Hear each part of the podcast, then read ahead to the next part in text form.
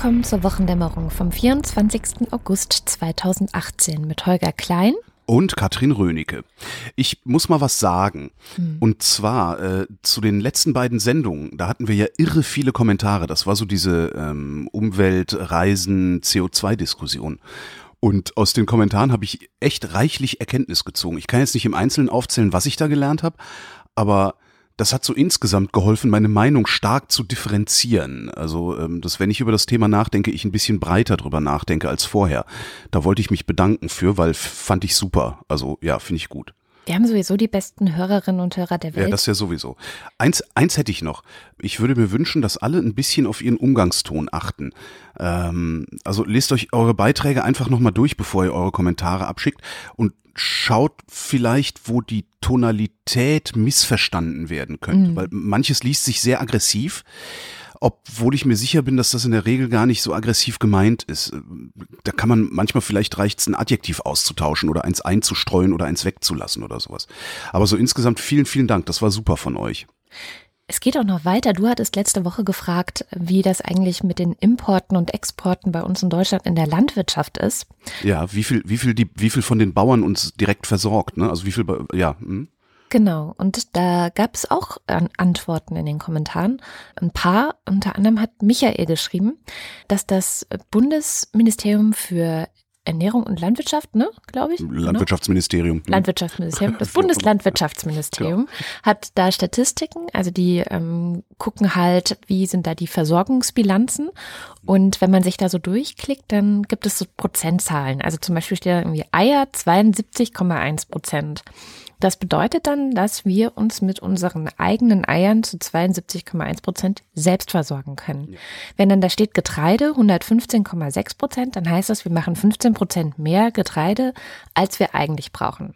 Bei Fleisch sind wir bei 117 Prozent. Das heißt, wir haben mehr Fleisch, wir produzieren mehr Fleisch, als wir selber essen. Kartoffeln 135 Prozent. Ja, aber man weiß ja nie. Man kann ja nie genug Kartoffeln ja nie. im Keller genau. haben. Fragen wir die Iren. Oh Gott.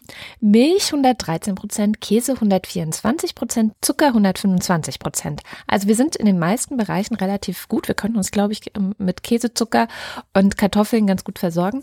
Fleisch auch. Käse, Zucker, Kartoffeln und Fleisch. Da lässt sich doch was Leckeres draus machen. Ja. Zum Beispiel mh, mm, karamellisierter Speck oh. Das, das habe ich schon mal gegessen, das war ziemlich geil. Ja, ja, das ist geil. Bei Gemüse und Obst sieht es halt ein bisschen aus. Also Gemüse haben wir 38 Prozent und Obst Ach. 24 Prozent. Das ist natürlich Ach, nee. relativ wenig. So. Und dann sagt er mal, dass, dass, dass die Zahlen halt von Jahr zu Jahr ganz schön schwanken können. Also dieses Jahr wird es zum Beispiel sicherlich anders aussehen als letztes Jahr. Kartoffeln zum Beispiel sind im Vergleich, also sind im letzten Jahr um 12 Prozentpunkte gefallen, Zucker um 22 gestiegen. Das kann ganz schön rauf und runter gehen. Das ist eben Landwirtschaft. Das hängt von vielen Faktoren ab, unter anderem zum Beispiel vom Wetter. Ja, und ähm, dann hat uns noch Bernhard Barkmann geantwortet. Der ist Landwirt und der bloggt bei blogagrar.de. Hallo Kada, hallo Holger. In der letzten Folge der Wochendämmerung habt ihr euch die Frage gestellt, was denn so auf Deutschlands Flächen insgesamt so angebaut wird und ähm, ob das auch ausreicht ähm, für die Versorgung der Bevölkerung in Deutschland. Also, um es mal vorwegzunehmen, wir haben insgesamt einen Importbedarf von Lebensmitteln nach Deutschland hin. Ne? Also wir können nicht genug auf unseren Flächen erzeugen für die Deutschlands Bevölkerung. Allerdings kann man da ähm, deutliche Unterschiede feststellen. Also beim Getreide, beim Weizen liegen wir bei 122 Prozent. Das bedeutet also, dass wir etwas mehr produzieren, ähm, als wir tatsächlich brauchen. Wobei wir da wieder unterscheiden müssen nach Brotweizen und ähm, Weizen, der eben nicht die höchsten Qualitäten hat. Ne? Also Brotweizen, Backweizen ähm, hat die höchste Qualität und da haben wir dann je nachdem, wie die Anbaujahre sind, ähm, dann auch einen mehr oder weniger großen Importbedarf und ähm, dann die ähm, Futterweizenqualitäten, ähm, da besteht dann vielleicht auch die Möglichkeit zu exportieren. Ja, bei der Gerste, Braugerste sind es 110 Prozent. Beim Mais, im Körnermais, da ähm, schaffen wir nur gut 60 Prozent ähm, selber zu erzeugen. Beim Roggen sind wir nahe an der Selbstversorgung. Da sind wir bei 90 Prozent. ähm, viel Getreide geht ja eben auch dann in die Tröge und auch, ähm, wir haben ja nicht nur Ackerflächen, wir haben ja auch noch Grünland, also auch Gras geht in die Tröge für die Tiere. Und ähm, wenn wir uns da mal anschauen, wie da die Selbstversorgung aussieht, dort sieht es so aus, dass das Schweinefleisch bei un ungefähr 120 Prozent liegt. Ähm, auch da müssen wir wieder unterscheiden. Die edlen Teile, also so ein Filetstück und auch die Kotelettstränge, da gibt es einen Importbedarf, da haben wir viel zu wenig in Deutschland und die nicht so edlen Teile, also dieser etwas fettige Bauch oder eben auch die Innereien, da gibt es einen sehr hohen Exportbedarf, weil wir in Deutschland davon einfach zu wenig oder wenig essen.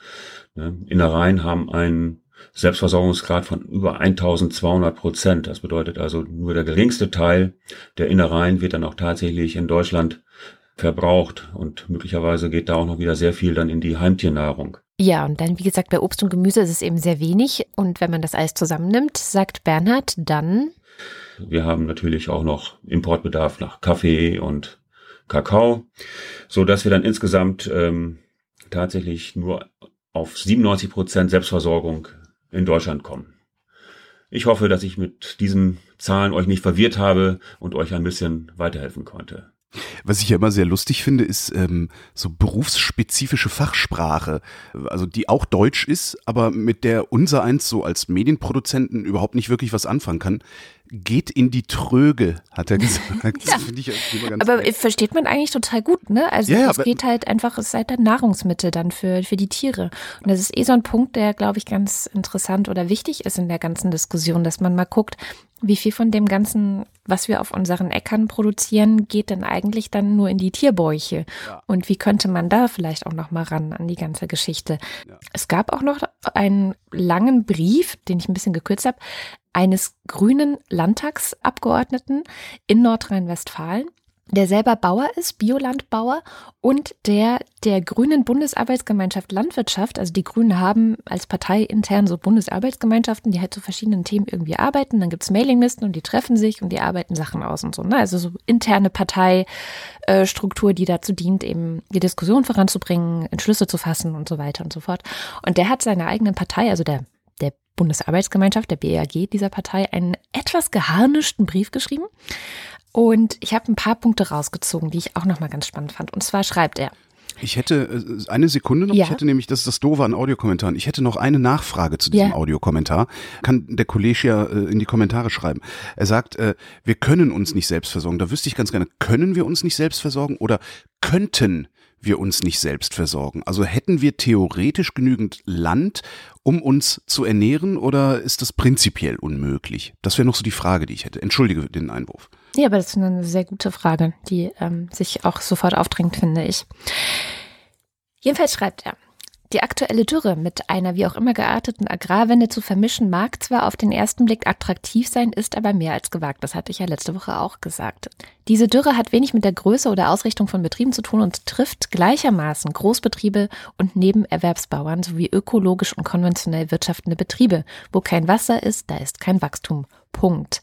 Und jetzt kommt's. Das ist ein wichtiger Punkt, finde ich, den er macht. Die entscheidende Frage ist doch, was machen wir eigentlich politisch, wenn in den nächsten Jahren die Niederschläge wieder ganz normal kommen? Es ist ein andauernder Fehler der Grünen, jede Krise immer politisch mit dem Holzhammer nutzen zu wollen. Das funktioniert aber nur sehr bedingt, weil das Gedächtnis des Menschen kurz ist und schon nächstes Jahr wird ganz Deutschland wieder wunderbar ergrünt sein und alle fragen sich, war irgendwas? Also plädiere ich für eine langfristig angelegte Strategie, die beharrlich die Agrarwende bearbeitet und nicht auf kurzfristige Effekthascherei setzt. Finde ich einen sehr, sehr, sehr guten Punkt. Ist natürlich aber genau die Schwierigkeit der Grünen, weißt du, weil ich bin ja relativ lang Selbstmitglied dieser Partei gewesen und das Problem, was du als so eine Partei hast, die halt immer gute Ideen hat und die eigentlich auch weiß, wo es hingehen könnte und die auch wirklich viele, es sind viele Bauern bei den Grünen, es sind viele Wissenschaftler auch bei den Grünen, die sich mit Klimawandel und sowas beschäftigen. Wenn du weißt, wo es lang geht und versuchen willst, die anderen zu überzeugen, die hören halt meistens nicht zu. Und in solchen Momenten wie diesen Sommer, wo wir eine Dürre haben, wo wir eine Hitzewelle haben, wo es einfach nicht mehr regnet, hören die Menschen auf einmal zu. Und manchmal muss man solche Windows of Opportunities, nenne ich es jetzt mal, halt auch irgendwie versuchen zu nutzen. Also das ist irgendwie so ein bisschen so ein Dilemma, was Leute äh, haben, die, die die ganze Zeit auf an, die anderen einreden oder versuchen sie zu überzeugen und es kommt einfach nichts an. Und dann auf einmal hören sie zu. Ich weiß nicht, hast du eine Idee, wie man mit sowas umgehen könnte? Das Problem ist halt, dass wenn du das genau jetzt machst, dann kommt das wieder so, also dann kommt wieder Christian Lindner um die Ecke, ja, mhm. völlig ideenfrei äh, und fängt an zu stängeln und sagt, ja, da ist sie wieder, diese rechthaberische Bevormundungspolitik. Weil der Punkt wäre ja jetzt zu sagen, okay, wir haben ein Problem. Ja. Äh, lasst uns jetzt eine Agrarwende einläuten, damit wir dieses Problem in fünf Jahren oder wie auch immer, ich weiß nicht, wie da so die, die, die, die Investitionszeiträume bei, bei Landwirten sind, damit wir in fünf Jahren oder in zehn Jahren äh, über diesen Schwachsinn überhaupt nicht mehr diskutieren müssen. Ja. Ähm, in dem Moment kommt der Lindner garantiert um die Ecke und sagt, ja, diese Rechthaberei in Zeiten der Not ja. ist wieder genau das, was wir von den Grünen gewohnt sind. Die haben überhaupt keine äh, Konzepte. Das ist entweder ist das äh, äh, äh Stali quasi stalinistischer Ökoaktivismus äh, oder Populismus oder sowas. Das ist so ein bisschen das Problem. Also da, da müsste, glaube ich, eine, eine, eine sehr, sehr gute Kommunikationsstrategie dahinter stecken. So spontan würde mir da auch nichts einfallen. Ich weiß nur, was die, was die Gegenseite sagen wird. Ja, genau. Die Gegenseite wird halt sagen, ja, nee, das, das kann der Markt Markt viel besser regeln. Ja, genau. Was er halt nicht kann. Ne? Ja. Ja, und das ist noch ein zweiter Punkt, den ich äh, ganz interessant fand, dass eben das Problem dieser Trockenphase jetzt hier ist, dass die Landwirtschaft von Deutsch, also die deutsche Landwirtschaft, sage ich jetzt mal, ähm, hätte das früher, als es noch nicht so viel globalen Handel gab, einfach ausgeglichen, indem die Preise dann halt steigen. Ne? Also du hast mhm. hier weniger Ertrag, dann wird halt das, was was angebaut, was geerntet wird, wird halt teurer, weil es gibt weniger. Jetzt hast du aber, ja, aber diese, diesen globalen Markt und dann kommen natürlich die Produkte, die immer noch sehr billig sind, halt aus anderen Ländern. Und das ist dann das Problem, dass ja die Bauern hier halt dann auch trifft. Ne? Also sie. Das ist halt ohnehin ein Problem. Also Landwirtschaft ist halt kein wirklicher Markt, sondern das Ding mhm. ist durchsubventioniert. Ne? Ja. Ich glaube, jeder Bauer kriegt für jeden Hektar äh, sowieso schon mal 250 Euro Subvention, egal was er mit diesem Hektar macht. Ähm, das, das ist ein, ich denke, komplett verfahrenes System, was wir da haben mit Subventionen und äh, Zöllen oder keinen Zöllen und sonst was. Also wenn das tatsächlich wenigstens ein bisschen stärker der Markt regeln würde, dann würden wir halt sehen, dass nach solchen Dürrejahren äh, das Brot teurer wird, mhm. äh, dass, äh, weil weniger Milch produziert wird, die Butter teurer wird und sowas. Aber die Preissteigerung und Preissenkung gerade bei landwirtschaftlichen Erzeugnissen, die folgen ja überhaupt keiner, ja, keinem nachvollziehbaren Prinzip, jedenfalls nicht, was man mit so einer, so einer Alltagsklugheit äh, nachvollziehen könnte. Dass das, oh mein Gott, es hat drei Wochen geregnet, ähm, oder oh mein Gott, es war drei Wochen trocken, äh, die Butter wird teurer. Ja, wenn das in den Köpfen wäre, wenn, wenn das, wenn das einfach, wir das verinnerlicht hätten, wenn es lange trocken ist, dann wird das Essen teurer, dann würde da äh, hätten wir auch einen ganz anderen Umgang damit. Und dann könnten die Bauern natürlich auch sagen, ey, sorry, aber 20 Cent für einen Liter Milch, das geht nicht mehr. Das geht jetzt nicht. Wir müssen halt so viel Futtergetreide dazu kaufen, um Milch zu produzieren, die ihr saufen wollt. Die Milch kostet jetzt pro Liter 50 Cent. Und dann kostet sie halt im Laden nicht mehr einen Euro, sondern einen Euro 80. Mhm. Und das ist natürlich hässlich, ne? vor allen Dingen für die, die nicht äh, äh, einfach mal äh, das Doppelte für einen Liter Milch ausgeben können. Aber dadurch würden wir halt auch an einen Punkt gelangen, wo wir sagen, ja, guck mal, wenn wir sowieso einen Liter, äh, 1,80 für den Liter Milch bezahlen müssen, ja, dann können wir die Landwirtschaft ja auch auf Öko umstellen, weil da kostet sie sowieso nur 1,50 oder sowas. Also es ist, das ist ja. halt wieder so ein Systemproblem. Also das kannst du, glaube ich, an einer Stelle gar nicht, gar nicht so groß ändern. Ja. Und da wäre vielleicht auch die Kommunikationsstrategie für, für so eine Partei wie die Grünen zu suchen oder zu finden. Tja. Kommen wir nach Sachsen. Mhm. Es geht ein Video durch äh, die sozialen Medien. Das ist gedreht worden von Frontal 21 vom ZDF, diesem Politmagazin. Die haben auch eine Pegida-Demo gedreht. Äh, da kam dann, kennt, ich vermute, jeder hat das Video gesehen. Können wir auch nochmal verlinken, äh, im Zweifelsfall. Kommt ein Typ im lustigen Deutschlandhut und in so einer komischen Weste und im karierten Hemd äh, um die Ecke und pöbelt das Kamerateam an. Ne? Äh, hören Sie auf, mich zu filmen. Sie begehen eine Straftat, was Unsinn ist, aber sei es drum. Pöbelt also das Kamerateam an und schafft es, dass die Polizei das Kamerateam eine Dreiviertelstunde auf der, an der Arbeit hindert. Daraufhin etabliert sich auf Twitter der Hashtag Pegizei, ähm, der eine zu große Nähe oder Sympathie der sächsischen Polizei zu Pegida und zu wenig Sympathie äh, zur Pressefreiheit unterstellt. Da darf man nicht vergessen. Man, man tut gerne so, naja, mein Gott, ey, dann berichten die halt nicht. Ohne Pressefreiheit, und zwar ohne absolute Pressefreiheit, gibt es keine Demokratie weil es sonst keine Institution gibt. Und da mag man jetzt sagen, ja, ja, vierte Gewalt, das nimmt die Presse, die Presse nimmt ihren Job als vierte Gewalt ja sowieso nicht so ernst. Mag alles sein. Aber solange es diese vierte Gewalt nicht im Prinzip geben kann in einem Staat, gibt es in diesem Staat keine Demokratie, weil diejenigen, die wirklich Macht ausüben, nicht nicht beobachtet werden können. Also die, die, die Machtfrage kann nie gestellt werden, wenn du keine, keine Pressefreiheit hast. So.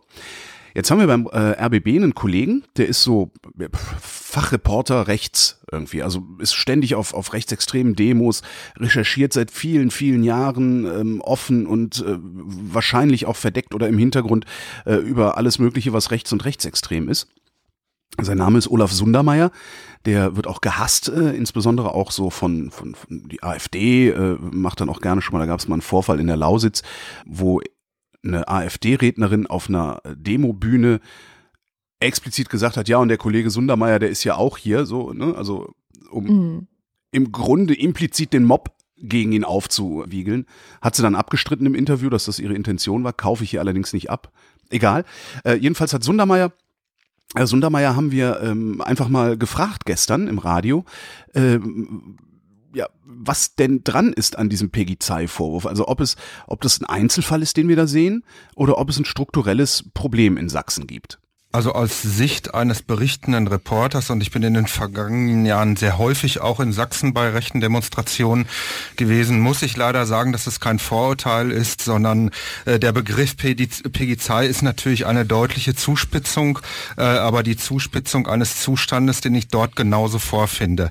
Das Vorgehen der Polizisten bei Demonstrationen, ganz egal, ob das jetzt Pegida ist in, in Dresden, diese äh, Merkel muss weg äh, Demonstration, flüchtlingsfeindliche äh, äh, Aktionen, die wir seit einigen Jahren dort überall erleben, gerade insbesondere in Ostsachsen. Das ist im Westen noch so ein bisschen anders ähm, in, in Leipzig, also in Ostsachsen, wo die Rechten auch eine Hegemonie haben, ist genauso, wie sich das jetzt im Prinzip in diesem ZDF-Video darstellt. Das ist keine Ausnahme, das ist etwas Beispielhaftes, weil dort die rechten Demonstranten seit einigen Jahren, man hat ihnen die das Gewaltmonopol äh, überlassen. Die Polizeieinsätze sind dort immer sehr zurückhaltend gegenüber den rechten Demonstranten gewesen. Und wir beobachten dort auch ein deutliches Fraternisieren zwischen einzelnen Prozess, äh, Protestlern und, ähm, äh, und der Polizei. Das führt natürlich dazu, dass das Selbstbewusstsein wächst. Und wie sich das dann äh, live darstellt, haben wir ja bei dem Mann mit dem Deutschlandhut gesehen in diesem Video. Das heißt ja immer, Polizisten stünden politisch ja sowieso eher auf der rechten Seite. Äh, reden wir hier wirklich nur von einem sächsischen Phänomen?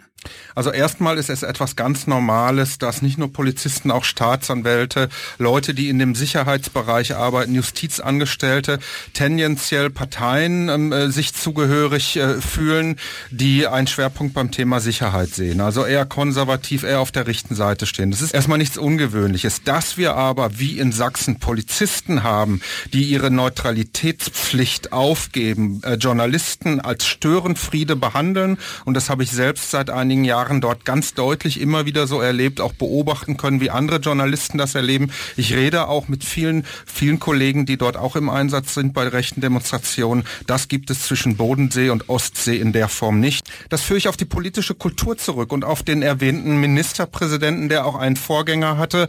Äh, die sächsische CDU insbesondere hat dort eine, für eine politische Kultur gesorgt, auch für eine Kultur in den Behörden, auch bei der Polizei, die im Prinzip den Rechtsextremismus, auch den Rechtspopulismus und den Rassismus nicht als etwas Problematisches ansieht, sondern er den Gegenprotest als etwas Problematisches ansieht. Insbesondere auch die Arbeit von Journalisten in Dresden zum Beispiel gibt es kaum Gegenprotest gegen diese rechten Protestierer und da sind dann die Journalisten die ausgemachten Feinde, die bei den Demonstrationen auch als solche benannt werden und von der Polizei wird das einfach übernommen. Bundesjustizministerin Barley sagt in Bezug äh, nehmend auf die Pressefreiheit, dass die Vorgänge in Dresden besorgniserregend sein und fordert Aufklärung von den sächsischen Behörden. Bist du auch besorgt? Ja, ganz bestimmt. Die Pressefreiheit, die ein hohes Gut ist hier bei uns in Deutschland, ist in Sachsen ganz deutlich eingeschränkt seit einigen Jahren. Dort herrscht eine ganz andere Situation, die wir als berichtende Journalisten vorfinden, als zum Beispiel in Berlin. Ich habe am vergangenen Samstag über diesen Hess-Aufmarsch berichtet, auch hier in Berlin. Da erlebe ich eine ganz andere Situation in Zusammenhang mit der Polizei. Und wenn die Demonstranten im Zusammenschluss mit den Polizisten, und das deutet sich ja in diesem ZDF-Video an, dafür sorgen können, dass Journalisten nicht ihrer Arbeit nachgehen können, dann äh, äh, ist das etwas, was die Demokratie gefördert und äh, gefährdet. Und diesen Zustand, den sehe ich in Sachsen ganz deutlich, zumal dann, wenn der Ministerpräsident den handelnden Polizisten dort vor Ort auch noch Recht gibt. Ja, das fand ich eigentlich das Krasseste, dass Sachsens Ministerpräsident Kretschmer dann auf Twitter gesagt hat, er findet in dem Video, ähm, dass die einzigen, die, die, seriös handeln, sind die Polizisten. Ja, genau. Ja. Unglaublich. Also ja, es ist unglaublich. Ich kann es nachvollziehen. Äh, insbesondere muss man ja auch sehen, ist, äh, ist ein konservativer Ministerpräsident. Konservative zu denen ich mich in Bezug zumindest auf die Exekutive ja auch zähle, äh, stellen sich erstmal vor die Polizei. Das, dazu neige ich ja auch immer noch, obwohl ich mittlerweile so viel Ausfälle mitbekommen habe durch Polizisten an Bürgern, äh, an der Demokratie, am Rechtsstaat, äh, neige ich immer noch dazu zu sagen, erstmal bin ich auf Seiten der Polizei und gucke mir an, was da wirklich passiert ist. Äh, ich kann das schon ein bisschen nachvollziehen, dass er es so macht. Allerdings kann ich nicht nachvollziehen, dass er das macht, ohne überhaupt irgendwelche Kenntnis von irgendwas zu haben, weil der, der scheint ja noch nicht mal das ganze Video gesehen zu haben. Also das ist, äh, ja, das ist echt Wahnsinn. Ja. Aber fand ich immer deutliche Worte von dem Kollegen, die ich nicht vorenthalten wollte. Also ähm, es ist anscheinend wirklich was dran. Äh, und er ist ja auch nicht der Einzige. Also es gibt ja auch noch Kollegen wie zum Beispiel Matthias Meissner, der auch regelmäßig mhm. berichtet äh, im Print, der berichtet ja im Grunde die gleichen Geschichten. Also. Ja. Ich habe da nochmal geguckt, es gab ja auch ein paar Leute, die versucht haben, da nochmal Fakten zu schaffen zu der Frage, wie ist es eigentlich mit dem Recht am eigenen Bild in solchen Demonstrationen? Also es gibt ja grundsätzlich, hat ja jeder Mensch das Recht am eigenen Bild. Das heißt, wenn ich jetzt durch die Straßen in Berlin laufe und jemand fotografiert mich, dann müsste die Person mich fragen, bevor sie das Bild irgendwie veröffentlicht. Ja? Mhm. Und wie ist das eigentlich bei Demonstrationen? Und tatsächlich ist es so, dass das Gesetz ganz klar bestimmte Dinge von diesem Recht am eigenen Bild ausnimmt. Wörtlich heißt es, Bildnisse aus dem Bereich der Zeitgeschichte und Bilder von Versammlungen, Aufzügen und ähnlichen Vorgängen, an denen die dargestellten Personen teilgenommen haben.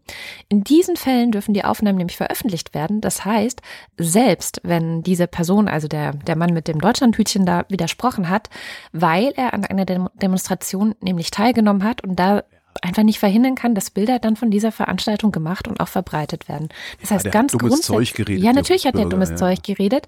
Aber das Interessante oder das Schlimme an der Situation ist ja, dass die Polizisten nicht, nicht wussten oder zumindest äh, vielleicht auch absichtlich so getan haben, als wüssten sie es nicht, dass der dummes Zeug redet. Und das ist eigentlich der Punkt. Und das ist auch was, was ich auch immer wieder erlebe im Zusammenhang mit verschiedenen Demonstrationen, dass die Polizei, gerade auch junge Polizisten, oftmals gar nicht so genau wissen, wie jetzt eigentlich die, die Gesetzeslage in solchen Situationen ist. Und das finde ich, ich weiß nicht, also Natürlich müssen die kein nicht Jurastudium zu wissen scheinen, machen. also weil eigentlich, also ich gehe mal davon aus, dass ein Polizist, der auf eine Demonstration abge, abgestellt wird, dass der das weiß. Also das ist so, also es sieht halt so aus, als wüssten ich will, siehst, da, da ist es, da ist auch wieder mein Wohlwollen der Polizei gegenüber. Ich, ich, wobei das ist ja nicht Wohlwollen, sondern ich unterstelle ja implizit, dass er es ignoriert, das Recht. Ja. Ja, das ist dann das Gegenteil von wohlwollend eigentlich. Genau. Das fällt mir auch gerade auf. Ja, nee, es, es, es kann ja schon sein, dass sie es nicht wissen, aber dann würde ich erwarten, dass bevor sie an einer Demo irgendwie beteiligt sind und diese ja auch dann vielleicht, also das Recht auf Demonstrationsfreiheit in dem Moment beschützen. Das ist ja die mhm. Aufgabe, was sie da machen, dass sie dann vorher eine Ansage bekommen, wie die Gesetze um diese Demonstration herum sind. Ich erwarte von keinem Polizisten, dass er ein Jurastudium hat und dass dann in jedem einzelnen Fall, der irgendwie äh, in seinem Einsatz auftreten könnte, immer genau wüsste. Aber bei so einem klar spezifizierten Einsatz kann man, denke ich, erwarten, dass sie wissen, wie ist die Rechtslage um bestimmte Dinge, die immer wieder und immer wieder die gleichen sind und immer hm. auftreten. Naja. Es gibt einen kleinen Deutschland-Trend so zwischendurch. Mhm. Ähm, das AD MoMA, also das Morgenmagazin, also die, die, die einzelnen Redaktionen, die, die machen, die machen immer zwischendurch auch nochmal so kleine äh, Deutschland-Trends. Sonntagsfrage, CDU und SPD kommen insgesamt auf ich, äh, 47 Prozent, AfD äh, immer noch bei 17, was ich nach wie vor faszinierend finde, weil das, ich finde, die haben, das hat spätestens Gauland im Sommerinterview gezeigt, die haben für nichts eine Lösung parat. Komme ich gleich Und zu. machen nur Stunk, äh, mhm. wollen nur spalten, wollen nur destabilisieren und äh, naja. Äh, Grüne haben ein Prozent verloren auf 14. FDP hat ein Prozent gewonnen. Verstehe ich auch wieder nicht, weil die tun ja nichts. Naja, soweit die Sonntagsfrage. Was, was ich ganz interessant fand, Sie haben nicht so viele Fragen gestellt. Ähm, Sie haben aus welchen Gründen auch immer, ich kann es nicht wirklich nachvollziehen, äh, die Wohnwünsche der Deutschen abgefragt. Mhm. Ja, wo würden Sie am liebsten wohnen? Es führt die Kleinstadt mit 40 Prozent, gefolgt vom Dorf mit 38 und Großstadt 21 Prozent. Also ne, gerade mal ein Fünftel der Deutschen würde gerne in einer Großstadt wohnen, aber äh, immerhin, naja, ich, ich sag mal, knapp die Hälfte, 40 Prozent in der Kleinstadt und fast genauso viele auf dem Dorf. Und das haben sie nochmal ausdifferenziert und haben gesagt, so, wo wohnen sie denn und wo würden sie gerne wohnen? Stellt sich raus, die Hälfte, etwas über die Hälfte aller Leute in Großstädten, also über 100.000 Einwohner, würde gerne in der Großstadt wohnen.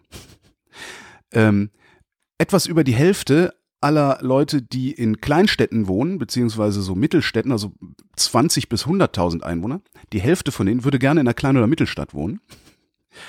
Äh, äh, die äh, Leute, die in einer Kleinstadt wohnen, also 5.000 bis 20.000 Lass mich raten, die Hälfte von denen würde gerne in einer Kleinstadt wohnen. Halbe, halbe, Kleinstadt und Dorf. Mm. Ja? Und äh, wer auf dem Dorf wohnt, und das finde ich eigentlich die spannende Zahl, würde zu 72 Prozent am liebsten auf dem Dorf wohnen. Ach, die sind also, Also das- sozusagen zu, am zufriedensten mit. Das sind die, die, die sind mit ihrer Wohnumgebung am zufriedensten, die Leute, auf, die auf dem Dorf wohnen. Mhm. Das ist eigentlich ein faszinierender Punkt, finde ich. Also, weil, ne? Es gibt Ja. anscheinend am Dorf weniger auszusetzen als an der Stadt. Da sind halt weniger Menschen, ist ja klar. Andererseits gehört es wahrscheinlich auch zur Stadt dazu, etwas dran auszusetzen zu haben. Aber ja. Ja, klar, du bist mit so vielen Menschen auf einem Ort, die du dir nicht ausgesucht hast. Wie hat Peter Licht so schön gesagt, Gesellschaft wäre toll, wenn nur die Leute nicht wären. Mhm. Ja. Ich habe noch was zu der Frage, warum wählen Leute AfD, weil du gerade ne, sagtest, irgendwie Sommerinterview, ähm, keine Konzepte, keine Inhalte und so. Es Weil's gab Rassisten sind. Genau, es, es gab eine Studie, die veröffentlicht wurde in der Zeitschrift für Soziologie, die mal untersucht hat, also kulturelle und ökonomische Bedrohung ist der Titel, eine Analyse der Ursachen der Parteiidentifikation mit der Alternative für Deutschland. Und die haben das sozioökonomische Panel 2016 herangezogen. Also sie haben geguckt, Mhm. was ist die Parteipräferenz und welchen Aussagen stimmen die zu.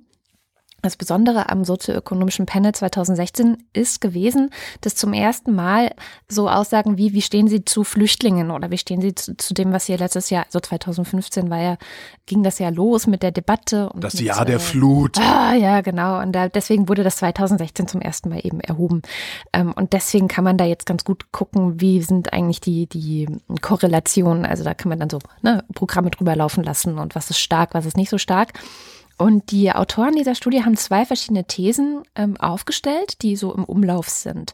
Die eine These ist eben, dass die Anhängerinnen und Anhänger der AfD die Flüchtlinge und Geflüchteten als kulturelle Bedrohung sehen und sich abschotten wollen und dass das eigentlich das Hauptding ist, weswegen Leute AfD wählen. Die andere These, die man auch oft hört und die wir, glaube ich, auch immer mal wieder so ein bisschen angekaut haben zumindest, ist ja, dass es einfach sozial Benachteiligte sind und dass die aus irgendeinem Grund ihre soziale Benachteiligung eben ausleben als Protestwahl oder was auch immer und, und deswegen irgendwie AfD wählen. Also dass man sozusagen nur eine bessere Aber Sozialpolitik machen müsste und dann würde man die Anhänger der AfD schon wieder einfangen. Das ist ja so ein Ja, aber bisschen. ist das nicht Gedanke. widerlegt? Genau, das hat jetzt diese Studie auch komplett nochmal mit dem sozioökonomischen Panel widerlegen können. Hat ganz klar gesagt, nein. Also die ökonomischen Verhältnisse von Menschen spielen, wenn überhaupt, dann eine sekundäre Rolle. Und dann auch nur wiederum im Zusammenhang mit der Ablehnung von Geflüchteten. Also das, was alle AfD-Anhänger am Ende eint und was das Hauptding ist, warum Leute die AfD wählen, ist, dass sie keine Geflüchteten, keine Fremden, keine Menschen, die dem Islam angehören und überhaupt keine kulturellen anderen Einflüsse hier in Deutschland haben wollen. Die wollen sich einfach abschotten. Das ist das Hauptding so. Und da wirst du auch mit Sozialpolitik oder sonst irgendwas überhaupt nicht gegen ankommen, sondern das ist das, was diese Leute eint. Ganz, Also ich ganz klar. Kann, kann mir sehr gut vorstellen, dass man mit Sozialpolitik doch dagegen ankommt, aber nicht unmittelbar, sondern nur mittelbar, indem man diesen Drang nach kultureller Abschottung eindämmt dadurch. Weil in dem Moment, also das, ich weiß es nicht, das, wahrscheinlich wird es irgendwann auch Arbeiten geben, die das, die das auch noch weiter ausdifferenzieren. Aber ich glaube, dass dieser Wunsch nach kultureller Abschottung im Wesentlichen daher kommt, dass man sonst nichts hat. Ach so. Ähm, ja, das, so ich habe zwar einen Job, ja, ich bin Facharbeiter, ich habe irgendwo die Woche äh, Zahlen gelesen, was so Facharbeiter verdienen. Wir reden da wirklich, das, das ist, ne, wir reden da über irgendwie sowas wie, was war denn das für ein, für ein Job? Ich weiß es gar nicht mehr, irgendein Mechatroniker oder so. Also durchaus ein qualifizierter Job. Der verdient halt irgendwie im besten Fall irgendwo in Westdeutschland drei, zwei brutto im Monat. Ja. ja. So, jetzt hast du zwar einen Job, da verdienst du drei, zwei brutto im Monat, das sind gut zwei netto, also ist alles schon okay, da kann man prima von leben. Aber was du nicht hast, ist irgendwie sowas wie eine Restsicherheit. Du weißt einfach nur, wenn hier irgendwas passiert, dann kriege ich ein Jahr ALG 1 und danach falle ich durchs Raster. Dann, dann, dann bin ich Harzer und wenn du Harzer bist, da kommst du nie wieder raus. Das ist ja so, ich weiß noch nicht mal, ob das stimmt, aber das ist ja so das Bild, was auch medial vermittelt wird. Und ich könnte mir sehr gut vorstellen, dass wenn du wie soll ich es ausdrücken? Also, das hat irgendwann vor Jahren mal jemand getwittert. Wir wollen ja gar nicht mehr Sicherheit, wir wollen nur, dass die Unsicherheit nicht so weh tut. Ja. Ne? Ich will keine Jobgarantie für die nächsten zehn Jahre. Ich will nur das Gefühl haben, dass wenn ich in drei Jahren meinen Job verliere, ich auch einen neuen kriege, von dem ich genauso gut leben kann. Und ich könnte mir vorstellen, wenn du diese Probleme irgendwie in den Griff bekommst, dann ist auch dieses rekurrieren auf äh, meine eigene Kultur, also auf das, das eigene, das gegen das Fremde äh, verteidigt werden muss. Ich glaube, das würde dadurch abnehmen. Weil wenn du anfängst mit Leuten darüber zu sprechen, was denn diese Kultur eigentlich ist, was denn das eigene eigentlich ist, dann verdampft das sehr, sehr schnell weil es dieses eigene dann insbesondere für ein, für, für ein gemutmaßtes Kollektiv überhaupt nicht gibt. das ja. eigene, das gibt's allenfalls noch für mich. Also ich könnte mir wirklich vorstellen, dass das doch hilft, aber es ist nur eine nee, steile These. Ja, genau, das ist eine sehr steile These. Also es ist genau das, was auch in dieser Studie untersucht wird eigentlich. Ähm, es ist die Rede von den Modernisierungsverlierern. Also es ja. ist die sogenannte Modernisierungsverlierer-These. Und genau mhm. die untersuchen sie und genau die ist eben nicht stark. Also aber du bist ja kein Modernisierungsverlierer, nein, nein, wenn du drei, zwei brutto verdienst. Ja, ja, genau, aber es gibt eben die, die Gegenthese, also die zweite, die sie untersuchen, ist eben die, dass die Menschen sich in zwei verschiedene Gruppen aufteilen. Das hat auch der Politikwissenschaftler Wolfgang Merkel heißt er, glaube ich, also Merkel heißt er auf jeden Fall, mhm. rausgefunden, es gibt eben die Kommunitaristen und mhm. es gibt die Kosmopoliten. Und du und ich, wir sind Kosmopoliten, das ist das, was du gerade argumentiert hast. Wir sind offen, wir wollen eine offene, liberale Demokratie. Wir, wir sind ähm, in der Welt unterwegs, wir wollen uns mit der Welt austauschen und wir haben da keine Angst vor, sag ich mal.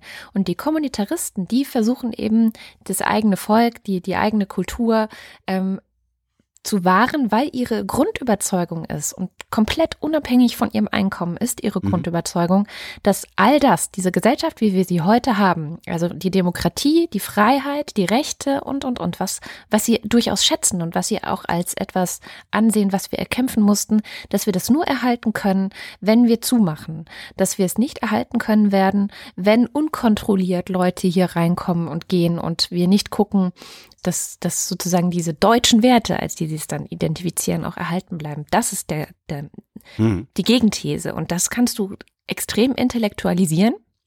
Also du kannst das, du kannst es auch finden bei, bei Wissenschaftlern und bei Doktoren und bei Anwälten und was weiß ich. Das hat mit dem sozioökonomischen Hintergrund erstmal überhaupt nichts zu tun, sondern das ist ein mhm. Mindset. Und das findest du vor allem natürlich bei älteren Leuten, ja. Mhm. Also jüngere Leute, die aufgewachsen sind, wie, jetzt vielleicht meine Kinder aufwachsen oder wie die Millennials aufgewachsen sind, die haben einen ganz anderen Umgang mit der Welt und wir erkunden die Welt, wir lernen andere kennen, wir haben das Internet und sind ständig in Kontakt und gucken ständig irgendwelche ausländischen Filme oder sowas, ja. Mhm. Aber die älteren Leute haben diese Erfahrung halt nicht, dass sozusagen der Kosmopolitismus auch etwas ein Gewinn sein könnte für diese Gesellschaft. Das fehlt denen halt. Ja. Mhm. Äh, ich hätte noch einen kleinen Rant. Willst du einen kleinen Rant? Ja, äh, klingt ja. ein bisschen wie ein Rant, aber ja. Ein Rant, genau. Ein, ein Rant ist bescheuert. So, da war der Rant. Ähm, ähm, Scholz, äh, äh, Dingensminister Scholz, ähm, mhm. hat jetzt äh, gesagt, das äh, Rentenniveau müsse bis 2040 gesichert sein. Im Moment ist es ja so, dass der Koalitionsvertrag sagt, das Rentenniveau ähm, würde bis 2025 bei 48 Prozent stabilisiert. Ähm, was heißt das? Das Rentenniveau ist, Achtung, äh, Definition, ich glaube, wo habe ich sie denn her? Habe ich aus der Wikipedia? Keine Ahnung. Das Rentenniveau ist das Verhältnis zwischen einer Rente nach 45 Jahren Durchschnittslohn und dem aktuellen Durchschnittsverdienst. Es zeigt, ob die Renten den Löhnen hinterherhinken. So. Heißt konkret, also nochmal, wie, wie errechnet sich die Rente? Äh, grob Pro Jahr Durchschnittsverdienst gibt's einen Entgeltpunkt oder Rentenpunkt, wie man sagt. Durchschnittsverdienst sind knapp 38.000 brutto im Jahr also 3.150 im Monat. Also wenn du 3.150 im Monat verdienst, bekommst du pro Jahr einen Rentenpunkt, der ist wert 31 Euro. Arbeitest du 45 Jahre, ich weiß, sind viele Zahlen, arbeitest du 45 Jahre lang, bekommst du 45 Mal oder hast du 45 Jahre gearbeitet, ist ja immer die heutige Betrachtung, hast du 45 Jahre gearbeitet, bekommst du 45 Mal 31 Euro Rente im Monat. Das sind, ich habe es vergessen mitzurechnen, 45 mal 31, das sind 1.395 Euro Rente. So, das ist das, äh, das ist das äh, Rentenniveau. Ne? So, und äh, diese, diese 1003, was habe ich gesagt? Scheiße. diese, ich habe es schon wieder weggeklickt. Diese, diese knapp 1400 Euro ähm, sind halt dann 48 Prozent der 31,50, äh, die da im Monat verdient werden. So, so wird das berechnet. Also so, so ist das gemeint, wenn Sie vom Rentenniveau sprechen und dass es bei 48 Prozent liegen soll. Die gehen halt davon aus, dass du dein Leben lang durchschnittlich verdient hast und davon 48 Prozent. Hast du mehr verdient, bekommst du mehr Rentenpunkte. Hast du weniger verdient, bekommst du weniger Rentenpunkte. Ähm, jetzt sagt Scholz, sollte das nicht hinhauen, wird es eben ein Thema der politischen Auseinandersetzung, dann entscheiden die Bürgerinnen und Bürger diese Frage mit ihrem Kreuz auf dem Stimmzettel. Das heißt, Scholz kocht schon mal die nächsten SPD-Wahlkämpfe vor wo es dann eventuell um die Rente geht. Was ich im Prinzip eine gute Idee finde, weil die Rente ist ein Problem. Wenn du nämlich 8,50 Euro die Stunde verdienst, also Mindestlohn, oder die 10 Euro, die berühmten, oder ne, 10,50 Euro die berühmten, wo irgendwie ein Fünftel der Gesellschaft drunter liegt, ähm, dann kannst du dir selber, kann sich jetzt jeder selber ausrechnen, wie viele Rentenpunkte es gibt, das mal 31 Euro, dann kann sich jeder ausrechnen, wie das Alterseinkommen ist. Da kommst du auf so Alterseinkünfte von 6, 7, 800 Euro, ja, bestenfalls bei Mieten von 6, 7, 800 Euro. So, das heißt, die ganzen Rentner, die werden dann hinterher Grundsicherung kriegen, ähm, sprich, die müssen zum Sozialamt, obwohl sie ihr Leben lang gebufft haben. Und das ist eine Katastrophe. Und das ist eigentlich so ein Kernthema der, der Sozialdemokratie. Ja, Sozialdemokratie ist eigentlich ja mal dafür da gewesen, Lebensverhältnisse herzustellen, in denen jeder Einzelne in diesem Land so frei wie möglich handeln kann. Ja, mhm. das, das ist ja eigentlich der Kern der Sozialdemokratie gewesen. Von daher finde ich es ganz gut, äh, wenn die SPD hingeht und sagt so, wir machen hier, wir machen jetzt die Rente so, dass auch niemand sein Leben lang Angst vor Altersarmut haben muss. Ja. Die SPD wirft der Union jetzt vor, Blockadepolitik zu betreiben. Die CDU spricht von Populismus. Äh, äh Linkspopulismus. Von, Linkspopulismus, genau. Klöckner äh, sagte, sie hält es für, für gut und klug, dass wir die Rentenkommission abwarten. Ja, es gibt ja mal wieder eine Kommission, die bis März 2020 äh, wie es so schon heißt, Empfehlungen zur Weiterentwicklung der Rentenversicherung vorlegen soll. Und jetzt kommt der Rand. Wenn ich sowas höre, ja, überhaupt Rentenkommission, Weiterentwicklung, da kriege ich schon wieder so dermaßen die Krätze, weil das letzte Mal, als eine Kommission Empfehlungen vorgelegt hatte, ja, wie man die Rente weiterentwickeln könnte, haben Schröder, Riester und der Rest dieser ganzen kleptokratischen Bande die gesetzliche Rente völlig ohne Not zugunsten ihrer, ihrer windigen Kumpels aus der Versicherungswirtschaft kaputt gemacht und zwei Generationen in Angst vor Altersarmut äh, gesetzt und, und jetzt ruderst du rum, weil Privatvorsorgen, Privatvorsorgen, Privatvorsorgen. Ja, kann ich mir leisten. Ich bin sicher, 20 Prozent unserer Hörerschaft kann sich die private Vorsorge nicht leisten. Was ist denn eigentlich mit denen? Was hat denn eigentlich Olaf Scholz für diese Leute für ein Angebot zu machen? Warum stellt Olaf Scholz sich nicht hin und sagt, wir haben maximal Scheiße gebaut damals, wir müssen dringend zusehen, dass wir diese gebaute Scheiße wieder rückgängig machen und vielleicht das Rentenniveau kriegen auf 60 Prozent oder irgendwie sowas. Und dann wundern die sich bei der SPD immer noch, warum niemand, der auch nur halbwegs bei Verstand ist, diesem Verein auch noch das geringste Vertrauen entgegenbringt. Und die wundern sich, dass sie bei 18 Prozent sind, weil sie nämlich am Ende nichts tun für die Leute und wenn sie mal was tun, dann gibt es so komische Wortungetüme, die dabei rauskommen, mit denen keiner was anfangen kann. Ende. so, war nur ein kleiner Dann habe ich ja, mal wieder prinzipiell gute Idee, aber äh, mm. kommt halt aus der falschen Richtung und vor allen Dingen mit der falschen Prämisse einfach. Die müssen erstmal lernen, dass sie die müssen erstmal zugeben, dass sie Scheiße gebaut haben, dass sie die Kraft nicht aufbringen, finde ich katastrophal. Ja, ja Entschuldigung. Ähm, ich versuche mal in kurz zusammenzufassen, was diese Woche in den USA passiert ist. Es ist sehr, sehr schwierig und alle, die sich dafür interessieren, wie es in lang ist und auch die das Englischen gut, also dieses Englische gut verstehen zumindest, den ähm, packe ich ein paar Podcast-Empfehlungen in die äh, Show Notes. Denn The Daily zum Beispiel von der New York Times hat ziemlich gut immer begleitet, was eigentlich gerade so passiert. Und zwar wurde diese Woche, äh, es standen zwei Männer vor Gericht Robert Mueller, der Sonderermittler des FBI, ist ja immer noch dran, aufzuklären, wie diese, ne, wie Russland 2016 sich in den Wahlkampf in den USA mit eingemischt hat. Und das sind so Randfiguren. Also Paul Manafort ist der eine, das ist der Wahlkampfmanager gewesen von Donald Trump 2016. Und Michael Cohen ist der andere. Das war dieser Anwalt und engster Vertrauter und von Donald Trump, der auch äh, alles Mögliche über ihn weiß mit Sicherheit und der unter anderem auch deswegen vor Gericht stand, weil er ja, wahrscheinlich Geld gezahlt hat an diese Stormy Daniels, also diese Pornodarstellerin, die wiederum mit Donald Trump eine Affäre gehabt haben soll. Und damit sie eben 2016 die Fresse hält im Wahlkampf und nichts dazu sagt, ist da Geld geflossen, also Schweigegeld. So, und die standen beide relativ gleichzeitig jetzt ähm, vor Gericht, äh, beziehungsweise die Gerichte haben relativ gleichzeitig, also nur wenige Minuten nacheinander, die Urteile gefällt. Und sie sind wirklich beide schuldig gesprochen worden. Deswegen haben viele auch in den deutschen Medien gesagt, das ist Trumps äh, dunkelste Stunde, äh, seit er Präsident ist. Und was ganz interessant war, jetzt gerade bei ähm, Manafort und gerade auch äh, was die New York Times eben aufgearbeitet hat, und was auch schon länger bekannt ist, aber mir zum Beispiel nicht so klar war, ist die Geschichte von Paul Manafort, also dem Wahlkampfmanager. Der ähm, ist nämlich im Grunde so richtig erst zu Leben erwacht oder in seinen Job gekommen zur Amtszeit von Ronald Reagan. Der war im Wahlkampf von Ronald Reagan aktiv und hat dort das erfunden, was man heute so aus den USA kennt, diese Verquickung zwischen Firmen, also Lobbyismus und Präsidentschaftswahlen. Das gab es damals nicht. Und ja, im Grunde kann man wahrscheinlich sagen, dass Manafort und seine Kumpels, mit denen er das damals so ein bisschen angerührt hat, die Erfinder dessen waren.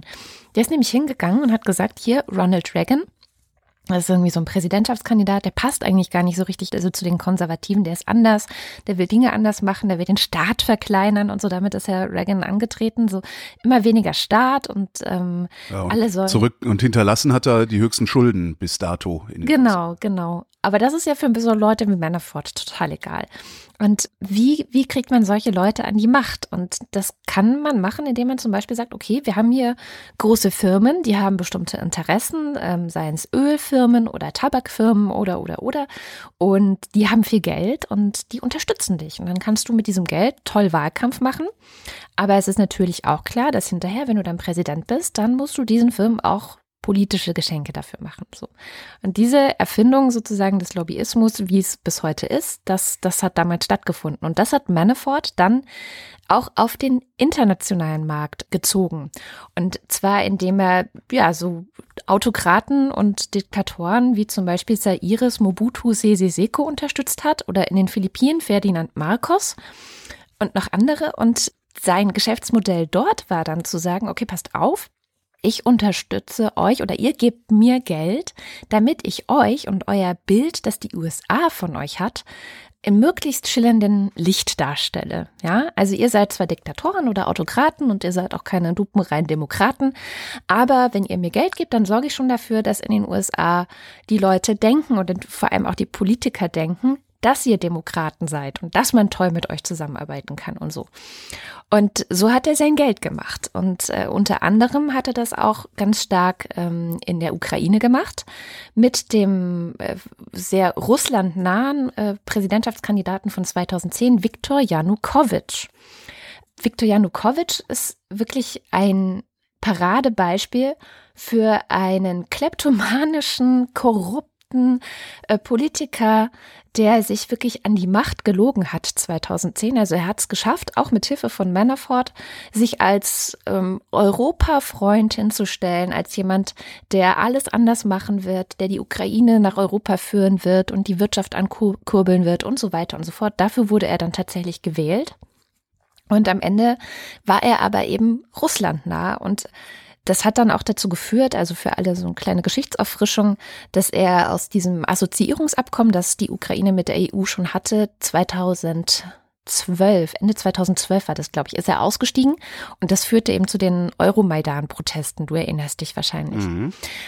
Und am Ende wurde Janukowitsch aus dem Land gejagt und so. Also ähm, und ich war ja vor ein paar Jahren mal in Kiew und am Rande dieser Reise gab es einen Ausflug auf das Anwesen von Viktor Janukowitsch, ähm, das mittlerweile von den Menschen irgendwie besessen verwalten wird. Also es ist nicht so ganz klar, wem gehört das jetzt, aber es ist so ein Ausflugsziel für Kiewer, also für die Stadtmenschen, die am Wochenende fahren die da raus und laufen da durch den riesigen Park und es ist ein riesiger Golfplatz. Der hat eine wahnsinnige Villa sich dahingestellt, wobei Villa reicht eigentlich gar nicht. Bei Villa denkt man ja an so ein, so ein normales Haus in Hamburg, aber es ist eigentlich eher ein Palast. Alles, was man mit Gold machen kann, hat er mit Gold gemacht, den Rest mit Marmor oder irgendwelchen Edelhölzern. Also es ist wirklich, ich, ähm, ich habe da Fotos auch gemacht. Der Mann hat das Geld verprasst, wo er nur konnte. Der hat sich ein Schiff dahin gebaut, der hatte einen eigenen Zoo. Also ja, total irre. Ähm, wenn man von russischen Oligarchen spricht, äh, hat man ja eine bestimmte Vorstellung und diese Vorstellung, die ich hatte, wurde noch um das 10 bis 20-fache übertroffen, ja. Hm. Und an diesem ganzen Geld, was Janukowitsch im Grunde wirklich durch Korruption und ähm, durch, durch, durch Machen, also das Typische an den, an den russischen Oligarchen, wenn die dann halt an die Macht kommen, ist halt, dass sie irgendwelchen Firmen politische Sachen auch zuschustern, also so bisschen wie in den USA, wenn ich jetzt gerade so drüber nachdenke, aber halt völlig unkontrolliert noch. Und daran hat Manafort halt auch schön mit verdient. Deswegen hassen ihn auch die Ukrainer sehr. Und deswegen haben sich in der Ukraine, glaube ich, jetzt sehr viele Menschen gefreut, als er in acht von 18 Punkten schuldig gesprochen wurde. Ähm, Welche acht Punkte?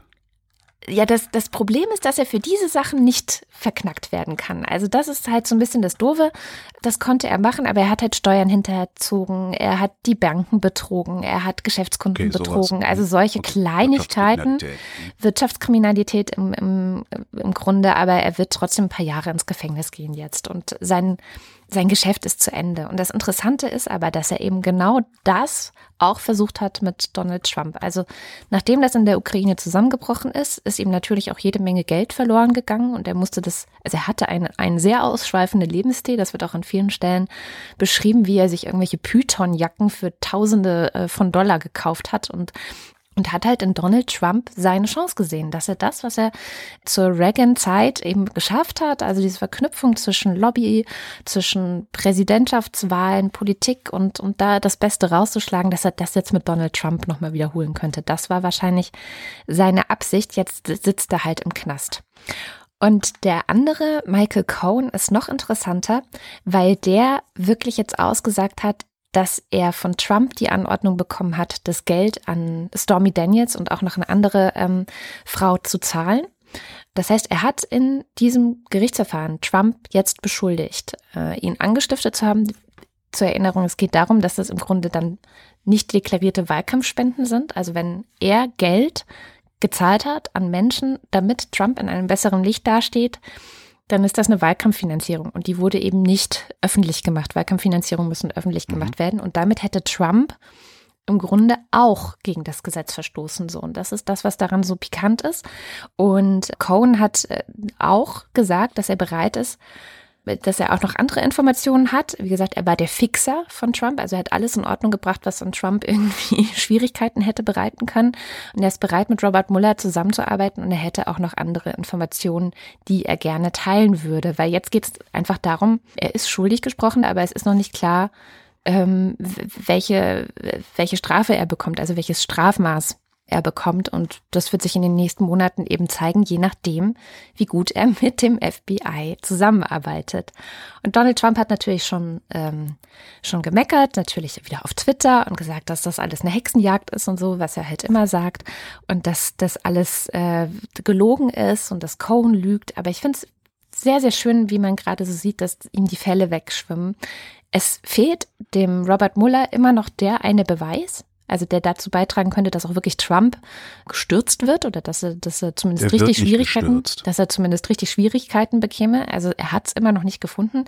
Aber nach all den Monaten, in denen es immer so aussah, ja, was macht er denn jetzt? Und hat er denn mal was? Und hat er denn, der hat doch nie was, der findet doch nichts, waren jetzt auch mal sehr konkrete Punkte dabei, wo man sieht, okay, das, das ist alles eine Mischpucke, die wirklich auch kriminell ist, die wirklich auch korrupt ist und wo wirklich auch Machenschaften am, am Werk sind, die nicht mehr okay sind. Ja, das aus den USA. Das, wir, haben, wir haben diese Woche ähm, genau zu diesem ganzen Themenkomplex auch ein Corrie-Gespräch gehabt und haben den Corrie gefragt, eigentlich müssten die Demokraten ja jetzt jubeln ähm, auf dem Weg zum Amtsenthebungsverfahren und der sagte nur, nee, die Demokraten haben überhaupt keinen Bock auf ein Amtsenthebungsverfahren, weil das nämlich eine sehr, sehr unangenehme, also innenpolitisch unangenehme Sache ist und dazu geeignet ist, so zur Destabilisierung der Innenpolitik beizutragen. Mhm. Und äh, genau darum würde da niemand irgendwie großartig nach einer Amtsenthebung gucken oder das fordern, weil die eben lieber ihre Ruhe haben wollen, weil innenpolitisch ist Trump ja kein Problem, jedenfalls nicht für die Parteien. Das stimmt. Ja, und dann gibt's noch eins, eine Sache, und zwar gab es ja vor einigen Wochen dieses tolle Treffen, toll inszenierte Treffen, vor allem zwischen Kim Jong-bum und Donald Trump. Da hat jetzt die IAEA, e also die Internationale Atomenergiebehörde, gesagt, dieses Abkommen, was sie da miteinander getroffen haben, Abrüstung, äh, Atomprogramm abbauen und so weiter, war komplett für den Arsch. Also damit kann man sich den Hintern schön abwischen, weil Nordkorea macht einfach weiter mit seinem Atomprogramm und im Gegenteil, es ist eigentlich besorgniserregend. Es gibt einen neuen Bericht, der zeigt, dass sie das weiter ausbauen, also dass sich genau gar nichts geändert hat durch dieses Treffen. Ja. Ja, eigentlich hätte ich noch eine gute Nachricht gehabt, aber dafür ist jetzt leider keine Zeit mehr. Dann kommen wir wieder ans Ende der Sendung, ähm, wo wir zumindest für uns gute Nachrichten haben, nämlich wir bekommen ja sehr viel Unterstützung von euch, von unserer Hörerschaft. Wie ihr uns unterstützen könnt, erfahrt ihr auf wochendämmerung.de slash spenden und ein Weg geht über Steady. Dort gibt es Ultras und Fanclub-Mitglieder, die uns mit einer besonders großen Summe im Monat unterstützen und deren Namen wir deswegen am Ende jeder Sendung vorlesen und so auch jetzt.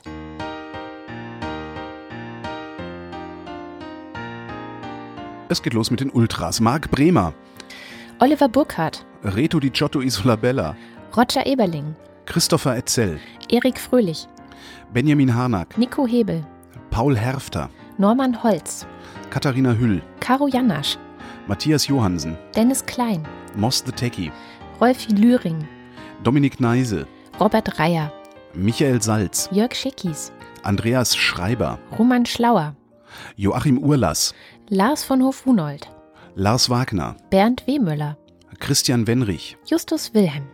Und weiter mit dem Fanclub. Jonas Aust, Johannes Bauermann, Miriam Bechtle, Florian Beisel, Andreas Bockisch, Alexander Bonsack, Jan Böske, Birgit Bülow, Felix Bültmann, Hans Damhorst, Christoph Dierberg, Markus Dietz, Jan-Peter Drechsler, Elina Eickstedt, Sebastian Flügge, Oliver Förster, Tamino Frank, Hagen Franz, Wolfgang Fröhlich, Ralf Gerst, Anne Gesch, Anja Klage, Burkhard Gnivos, Benjamin Großmann, Dorian Grunewald, Jan Heck, Christoph Henninger, Tobias Herbst, Fabian Hömke, Andreas Jasper, Philipp Kaden, Arndt J. Kästner, Kai Kramhöft, Markus Krause, Stefan Krause, Magali Kreuzfeld, Thomas und Corina, Oliver Kuhlfink, Michael Lamertz, Clemens Langhans, Sebastian Lenk, Florian Link, Heiko Linke, Sabine Lorenz, Ines und Mike Lüders, Veni Ludwig, Thorsten Lünenschloss, Johann Majar,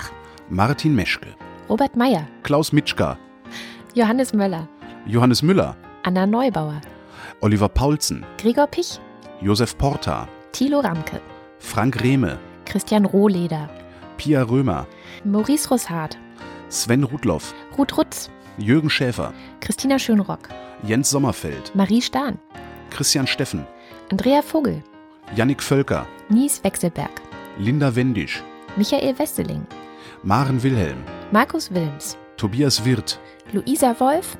Stefan Wolf. Und Uwe Zieling.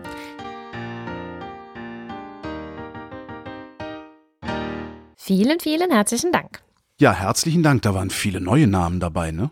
Ja, da waren viele neue Namen dabei. Und ein paar weiß ich auch, weil da bekomme ich ja dann eine E-Mail, wenn die sich neu entschließen, uns zu unterstützen. Aber wenn innerhalb von Steady Leute aufstocken, dann bekomme ich das nicht immer mit. Deswegen alle, hm. die noch eine Postkarte oder ein Buch oder beides bekommen sollten, melden sich wie immer unter karte.wochendämmerung.de bei mir. Dann werde ich euch ähm, auf jeden Fall antworten und dann bekommt ihr das auch zugeschickt, wie alle anderen. Und solltet ihr uns so viel wie die Ultras oder der Fanclub nicht über Steady, sondern auf dem Konto unterstützen, das es ja auch ähm, mittlerweile auf unserer Webseite gibt, dann schreibt mir doch auch an karte.wochendämmerung.de, weil natürlich sollt ihr nicht dafür bestraft werden, dass ihr uns diese Gebühren erspart, sondern auch euer kleines Dankeschön geschenkt bekommen. Ja, und das war's auch schon wieder von der Wochendämmerung vom 24.08.2018. Wir danken für die Aufmerksamkeit. Tschüss.